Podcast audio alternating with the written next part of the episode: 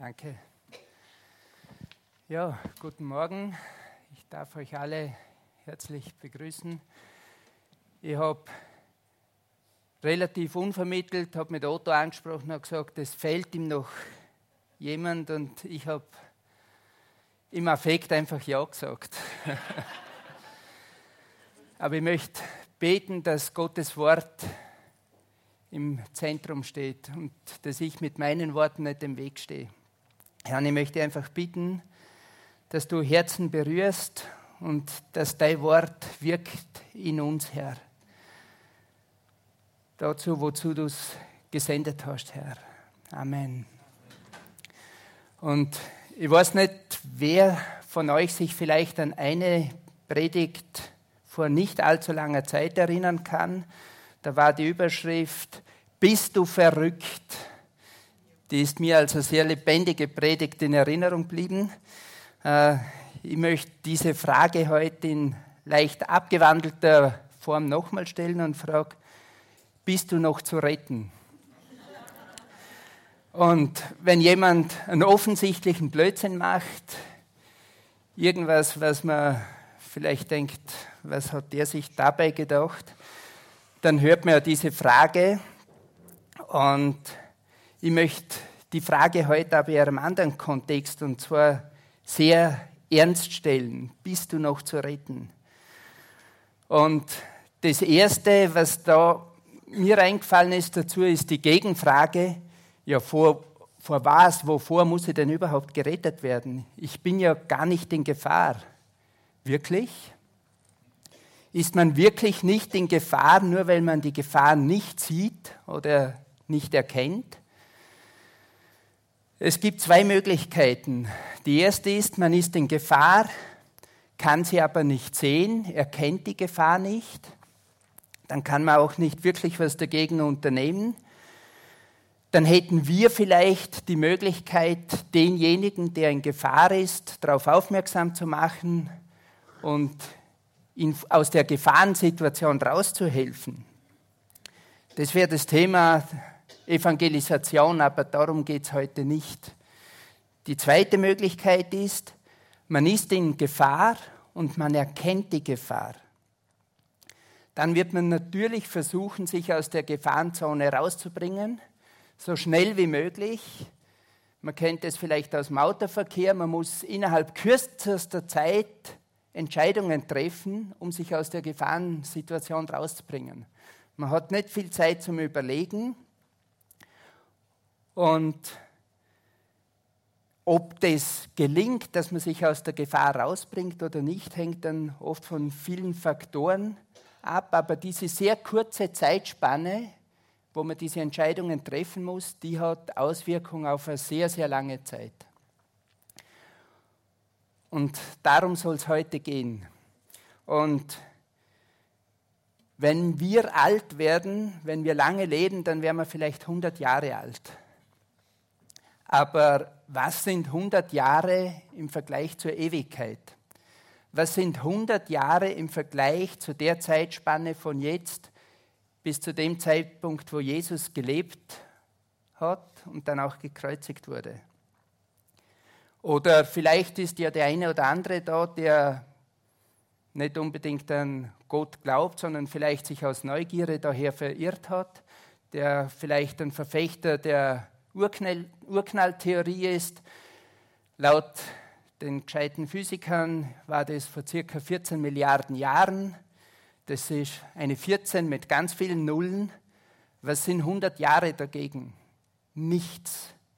Aber in den 100 Jahren entscheiden wir, was in Ewigkeit mit uns passiert.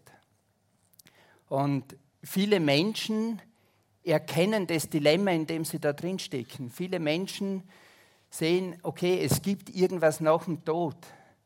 Und eigentlich alle Religionen beschäftigen sich damit, für die Ewigkeit eine gute Startposition zu schaffen eine gute Ausgangsposition zu schaffen im Hier und Jetzt. Das sind verschiedenste Ansätze, aber es sind halt sehr viele ja, unterschiedlichste Lösungsvorschläge, die sich auch widersprechen. Aber ich möchte heute die Frage verfolgen im Licht der Bibel. Deshalb sind wir auch da, wo wir jetzt sind. Wir glauben an die Bibel. Und ich möchte gemeinsam mit uns jetzt da durchgehen, bist du zu retten im Sinne oder im Licht der Bibel. Und wenn wir uns darauf geeinigt haben, dann ist die erste Frage doch, wovor muss ich denn gerettet werden?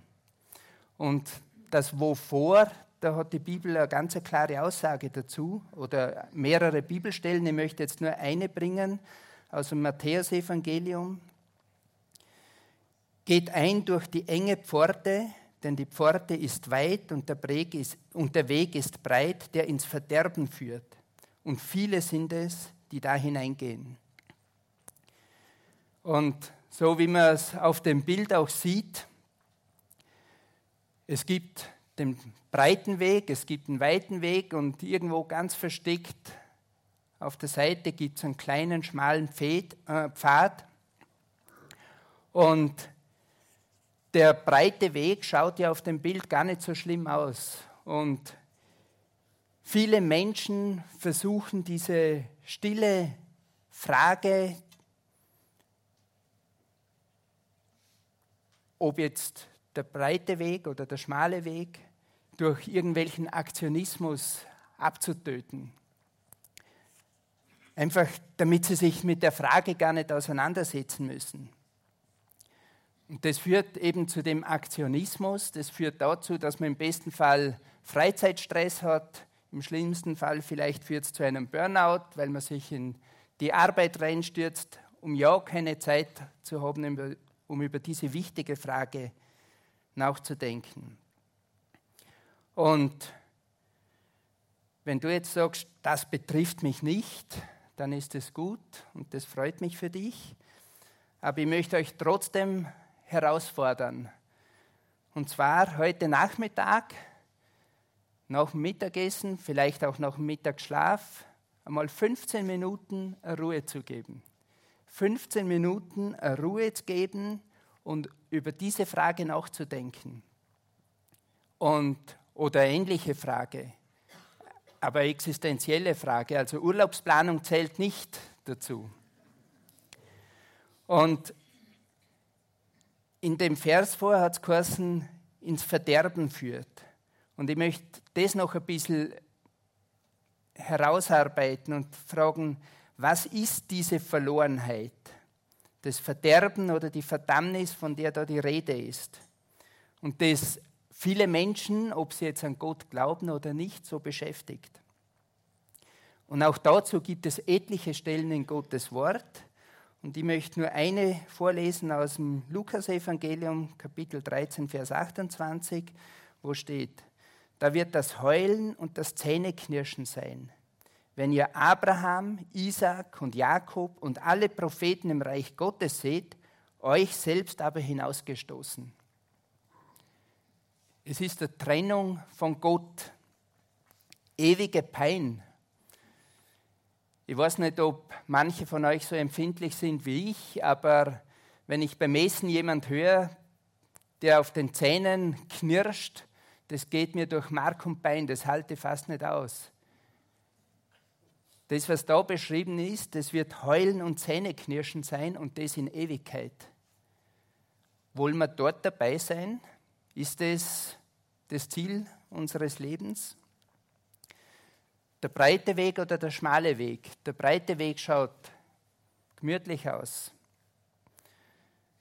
Übersieht man da vielleicht leicht die Abfahrt auf den schmalen Wanderweg, auf irgendeinen holprigen Nebenweg?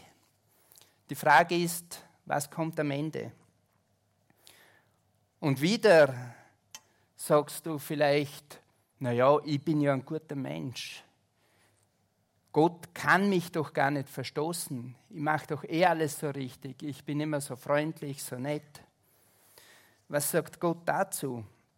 Das heißt, ich möchte der Frage nachgehen, wen betrifft diese Aussage? Wen betrifft die Aussage des ewigen Verstoßenseins, des Verlorenseins? einige Stellen dazu. Im Römerbrief zum Beispiel steht, denn alle haben gesündigt und verfehlen die Herrlichkeit, die sie vor Gott haben sollten. Oder ein paar Verse weiter, beziehungsweise davor, es ist keiner, der verständig ist, der nach Gott fragt, wie geschrieben steht. Es ist keiner gerecht, auch nicht einer. Das sind ziemlich exklusive Aussagen. Und selbst Jesus, wie er als guter Mensch angesprochen wird, stellt die Gegenfrage, Gegenfrage, was nennst du mich gut? Niemand ist gut als Gott allein. Sehr exklusive Aussagen. Das heißt aber auch, dass wir alle betroffen sind. Wenn wir das ernst nehmen, dann sind wir alle betroffen vom Verlorensein und das ist schlimm. Und das ist nicht nur für uns schlimm, sondern das ist ja auch für Gott schlimm. Weil selbst im Alten Testament gibt es viele Stellen, wo Gott zu diesem Verlorensein Stellung nimmt. Eine habe ich rausgesucht aus dem Hesekiel, Kapitel 23, Vers 11. Sprich zu ihnen, so wahr ich lebe, spricht Gott der Herr, ich habe kein Gefallen am Tod der Gottlosen. Gott will das nicht, sondern daran, dass der Gottlose umkehre von seinem Weg und lebe. Kehrt um, kehrt um von euren bösen Wegen. Warum wollt ihr sterben, o Haus Israel? Also, Gott will das nicht. Wir wollen das nicht. Warum ist es dann trotzdem eine ernsthafte Gefahr einerseits und wie können wir uns der Gefahr stellen und wie können wir aus der Situation rauskommen? Und auch das möchte ich näher beleuchten.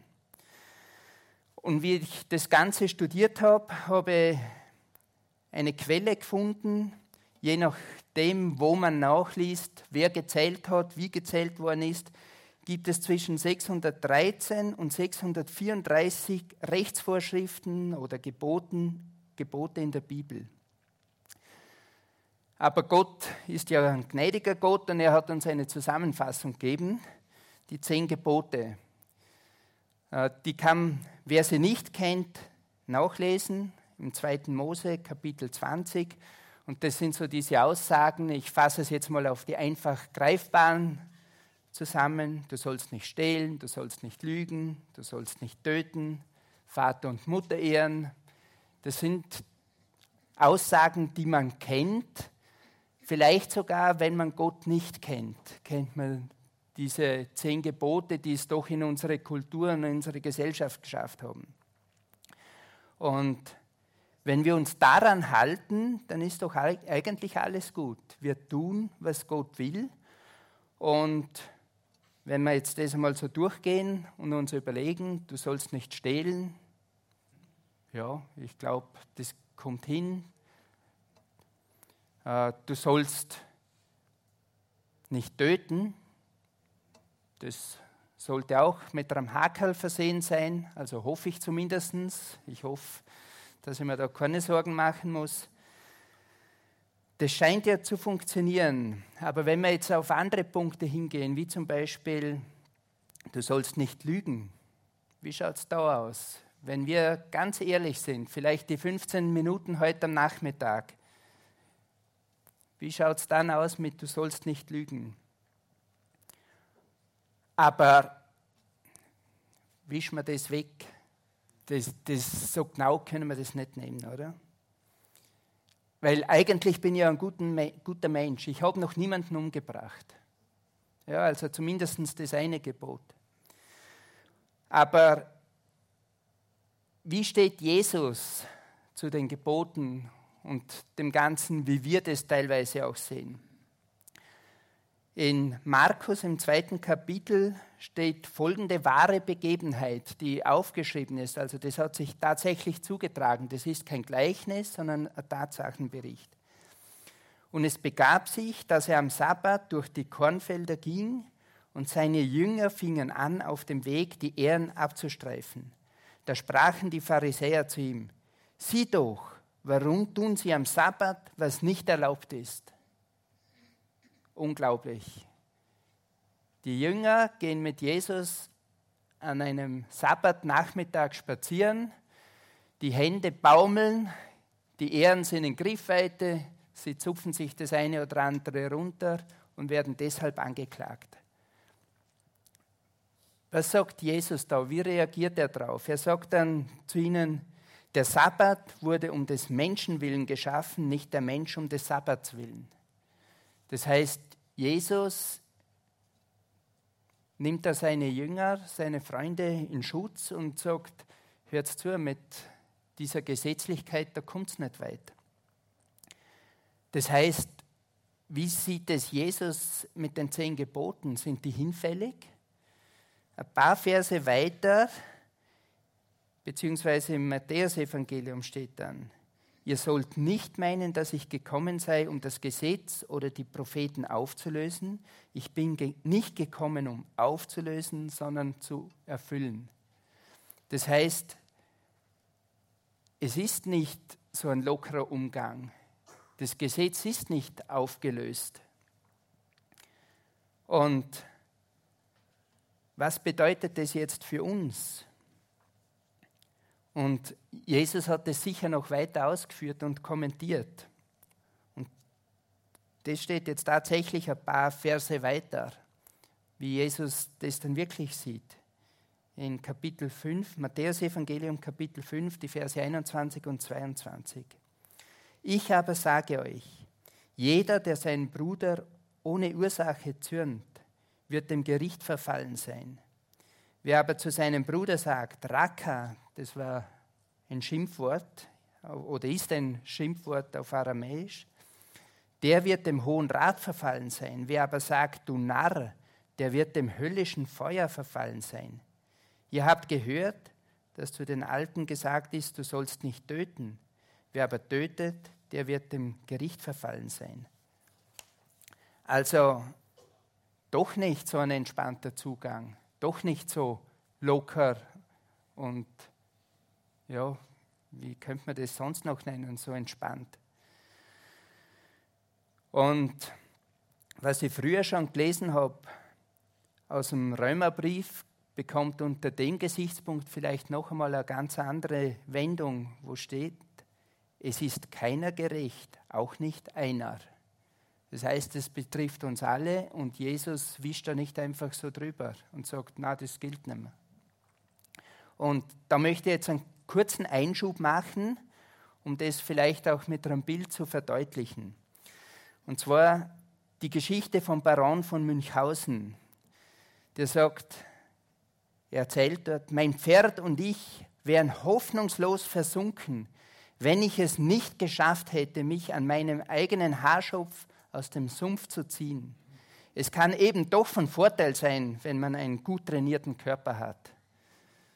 Ja, der gut trainierte Körper hätte bei mir gar nichts geholfen, ich hätte da nichts zum Angreifen gehabt. Aber selbst die, die eine mächtige Mähne haben, die verstehen, das funktioniert nicht.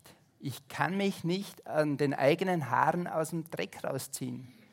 Das heißt, es war eine wahre Lügengeschichte, und meiner Meinung nach verdeutlicht es sehr gut, dass es Menschen auch nicht möglich ist, selbst sich vor, gerecht, äh, vor Gott gerecht zu machen.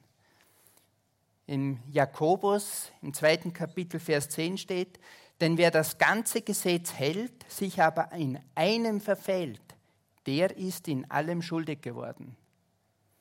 Das heißt, ich kann so viele Menschen, wie ich will, nicht getötet haben, wenn ich einmal gelogen habe, dann reicht's. Das heißt, mit unserer eigenen Gutheit sind wir genauso wenig gerettet, wie sich der Baron von Münchhausen aus dem Sumpf ziehen hat können. Aber ich möchte euch damit nicht die Leviten lesen, aber ich möchte kurz erklären, wo der, das Sprichwort herkommt. Und zwar habe ich da nachgelesen, das geht ja zurück, die Leviten, auf das dritte Buch Mose, äh, das man auch Levitikus nennt. Und die Leviten sind einer der zwölf Stämme Israels. Und das dritte Buch Mose ist bekannt für die langen Listen und Aufzählungen der Gesetze und Gebote, die man halten soll. Und der Spruch geht eben zurück auf den Bischof von Metz.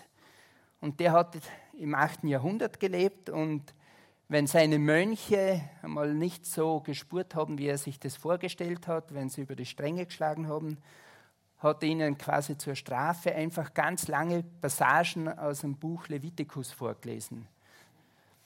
Ob das was genutzt hat, ist nicht überliefert. Ob das hilfreich war, wissen wir nicht.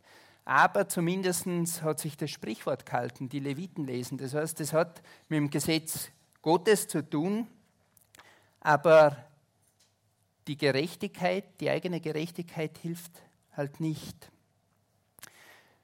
Wer hat die Predigt von letzter Woche gehört, von Markus? Und er hat da über die zwei verlorenen Söhne gesprochen.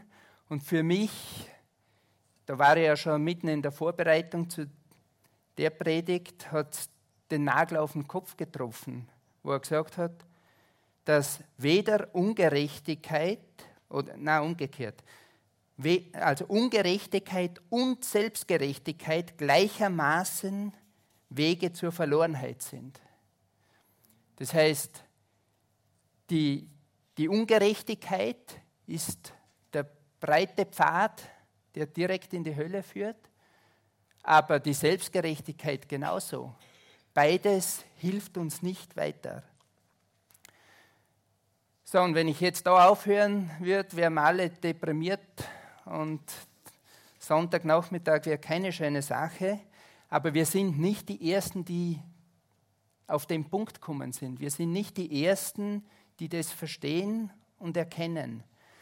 Und der Paulus hat in seinem Brief an die Galater Folgendes geschrieben weil wir erkannt haben, dass der Mensch nicht aus Werken des Gesetzes gerechtfertigt wird. Das ist unser Wissensstand jetzt. Sondern durch den Glauben an Jesus Christus. So sind auch wir an Christus Jesus gläubig geworden, damit wir aus dem Glauben an Christus gerechtfertigt werden und nicht aus Werken des Gesetzes, weil aus Werken des Gesetzes kein Fleisch gerechtfertigt wird. Das heißt, darin spricht er direkt die Lösung an. Er, er spricht das Problem an, dass man aus Werken nicht gerecht werden kann, aber er spricht auch die Lösung an, sondern durch den Glauben an Jesus Christus. Und über diesen Glauben möchte ich jetzt die nächsten paar Minuten sprechen. Das scheint also die Lösung zu sein. Zumindest Paulus hat es als seine Lösung erkannt. Das heißt, die Frage ist, an wen oder was glauben wir und warum hilft es? Im zweiten Teil hat er geschrieben, weil wir erkannt haben, dass der Mensch nicht aus Werken des Gesetzes gerechtfertigt ist, sondern durch den Glauben an Jesus Christus so sind auch wir an Christus Jesus gläubig geworden. Das heißt, der Glaube an Jesus, nicht der Glaube an irgendwas, nicht der Glaube an Steine, nicht der Glaube an irgendwelche Klänge, nicht an die Gesetze der Physik. Das ist alles gut, man kann an viele Dinge glauben. Ich glaube auch, dass ein voller Suppentopf gegen Hunger hilft. Ich glaube, dass Medikamente Schmerzen lindern können und das ist gut. Das ist gut, dass wir volle Suppentöpfe haben. Es ist gut, dass wir Medikamente haben. Die helfen uns im Moment, die sättigen uns. Medikamente nehmen uns die Schmerzen, im besten Fall, sogar ohne Nebenwirkungen. Aber das sind Dinge im Hier und Jetzt, ein Medikament, ein Schmerzmittel, wie lange wirkt es? Vier Stunden? Zehn Stunden? Ein Tag vielleicht? Aber es ist keine Lösung für die Ewigkeit und schon gar nicht rettet uns irgendein Medikament oder noch so ein gutes Festmahl vor der Verlorenheit in Ewigkeit. Und das heißt, der Glaube an Jesus, das ist der zentrale Punkt. Und im Epheserbrief steht dann dazu noch, dass dieser Glaube eine Gnadengabe von Gott ist. In Epheserbrief Kapitel 2, die Verse 8 und 9 steht, denn aus Gnade seid ihr errettet durch den Glauben und das nicht aus euch. Gottes Gabe ist es, nicht aus Werken, damit niemand sich rühme. Das heißt, Glaube, der rettet, ist eine Gnadengabe von Gott. Das heißt, jetzt könnt ihr sofort sagen, ja, pf, da bin ich aus dem Schneider dann ist es ja gar nicht meine Verantwortung. Wenn ich nicht errettet werde, dann hat es halt Gott nicht wollen, war er mir halt nicht gnädig. Kann man das wirklich so einfach sagen? Ich werde in ein paar Minuten darauf noch einmal zurückkommen.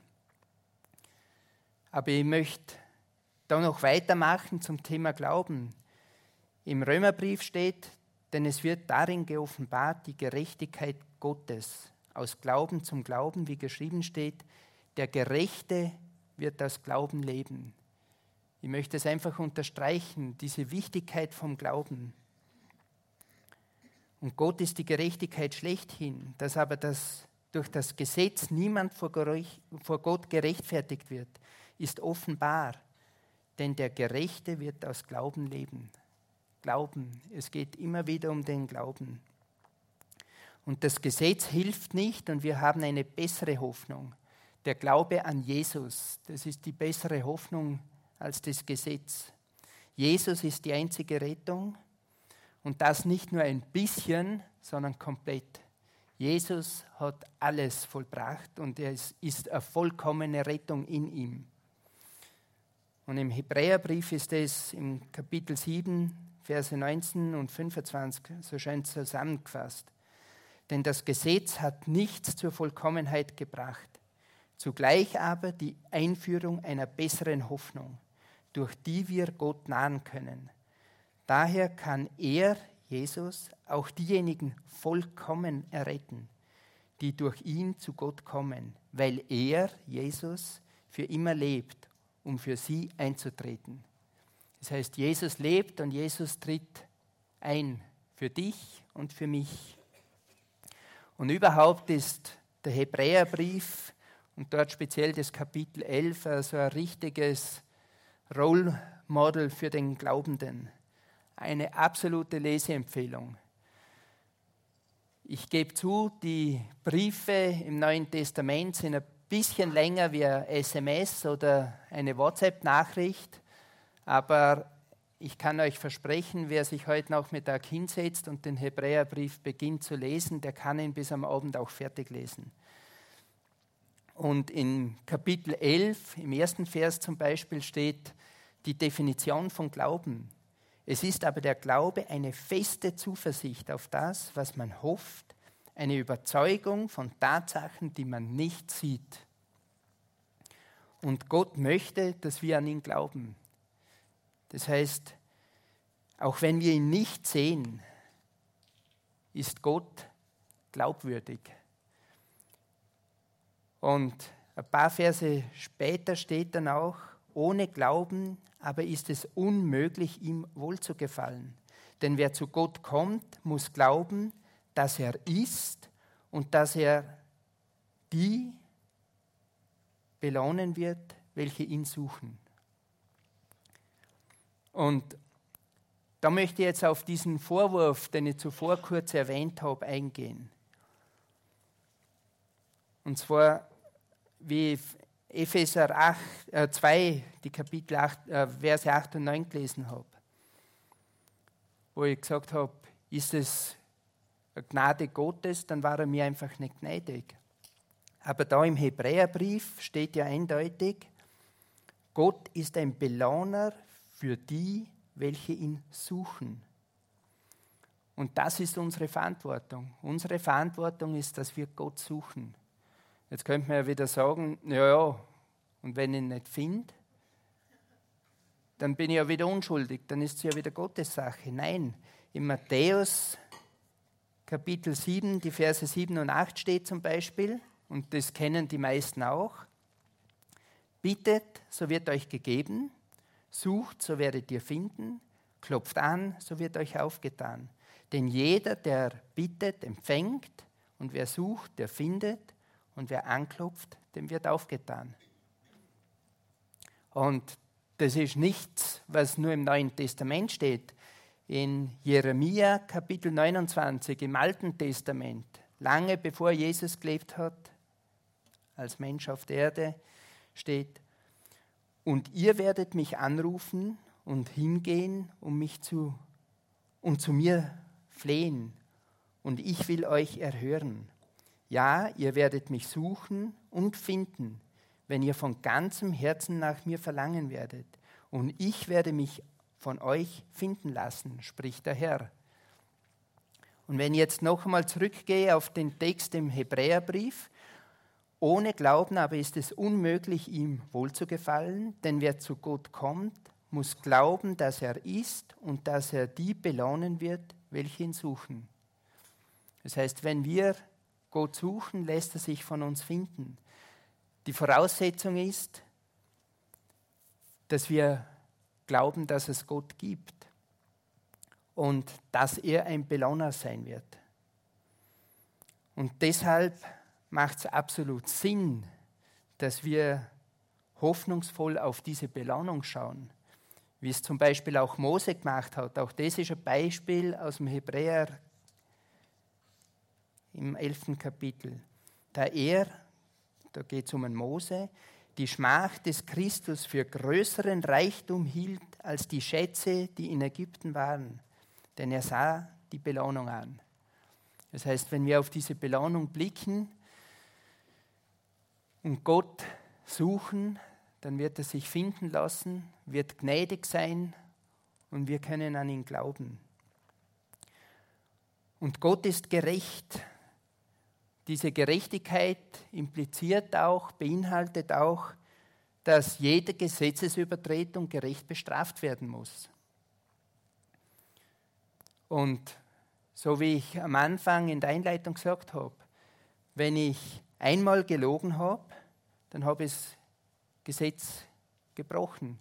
Wenn ich einmal meinen Nächsten liebevoll du Depp genannt habe, dann habe ich das Gesetz gebrochen. Ja? Und Gottes Gerechtigkeit verlangt, dass das entsprechend bestraft wird. Und Jesus hat aber dafür den Weg geebnet. Er spricht, ich bin der Weg und die Wahrheit und das Leben. Niemand kommt zum Vater als nur durch mich. Jesus hat den Weg geebnet. Jesus hat alle Schuld auf sich genommen. Und wenn ich das glaube und meine Schuld an Jesus abgib, dann ist meine Schuld, ist meine Übertretung bezahlt. Und dass Jesus am Kreuz gestorben ist, das ist eine historisch belegte Tatsache. Das, da gibt es nichts zum Rumdeuteln. Die Frage ist, ob du daran glaubst und ob du das für dich in Anspruch nimmst. Das ist deine Entscheidung. Und damit möchte ich auf die Frage von ganz zu Beginn zurückkommen. Bist du noch zu retten? Ja, eindeutig. Ja, und es ist Gottes absoluter Wille. Aber er überlässt die Entscheidung dir. Und zögere es nicht hinaus, weil es gibt auch ein zu spät. Auch wieder im Hebräerbrief im vierten Kapitel steht, so bestimmt er wiederum einen Tag, ein Heute, in dem er nach so langer Zeit durch David sagt, wie es gesagt worden ist, heute, wenn ihr seine Stimme hört, so verstockt eure Herzen nicht. Und es gibt auch Beispiele in der Bibel, wo es dieses zu spät ganz deutlich gibt. Zum Beispiel Esau war so ein Fall. In Hebräer 12, Vers 17. Denn ihr wisst, dass es Esau nachher verworf, nachdem er verworfen wurde, als er den Segen erben wollte, denn obgleich er ihn unter Tränen suchte, fand ihn, fand er keinen Raum zur Buße. Also zusammengefasst, ich bin noch zu retten, aber es gibt ein zu spät und darum möchte ich es nicht hinauszögern. Heute ist der Tag. Die Frage ist, wie geht es?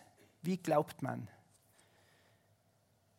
Die gute Nachricht, es ist nicht kompliziert. Im Gegenteil, es ist sehr einfach.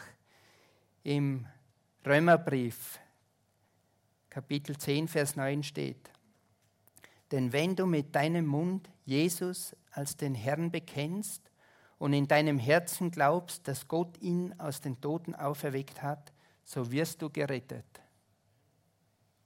Ein einfaches Glauben und Bekennen, dass Jesus der Herr ist, ist die Lösung.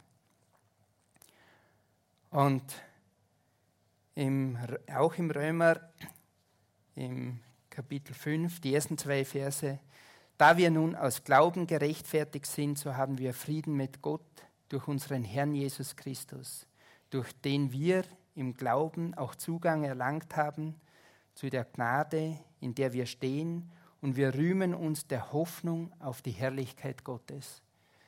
Das heißt, diese Errettung hat sofortigen Frieden mit Gott zur Folge. Und damit möchte ich zum Abschluss kommen und noch einmal ganz kurz zusammenfassen. Bist du noch zu retten? Ja. Zögere es nicht hinaus. Und es ist Gottes Wille, weil in Johannes 3,16, und das ist der letzte Vers, den ich mit euch teilen möchte, denn so sehr hat Gott die Welt geliebt, dass er seinen eingeborenen Sohn gab, damit jeder, der an ihn glaubt, nicht verloren geht, sondern ewiges Leben hat. Und noch ist Gnadenzeit, aber überspannen wir den Bogen nicht. Nicht rauszögern, sondern heute. Und damit möchte ich abschließen. Und wenn wir dann jetzt am Schluss noch ein Lied gemeinsam singen, möchte die Gelegenheit geben. Es ist vorne Platz. Wir können gemeinsam beten. Wir können zu Gott kommen, wie wir sind mit all unserer Schuld, unserer Verlorenheit und sie Gott, Jesus abgeben im Wissen, dass Jesus die Schuld bezahlt hat. Und stehen auf und beten zum Abschluss noch. Herr, ich danke dir dafür, dass du den Weg geebnet hast. Herr Jesus, ich danke dir dafür, dass du für mich gestorben bist, dass du für uns gestorben bist, dass du alle Schuld auf dich genommen hast, Herr, dass wir nicht verloren gehen, sondern dass wir errettet werden können, Herr, und dass wir in Ewigkeit Gemeinschaft mit Gott haben können. Jesus, unsere Hoffnung auf Herrlichkeit, ich lobe und preise deinen Namen und ich danke dir, Herr. Amen.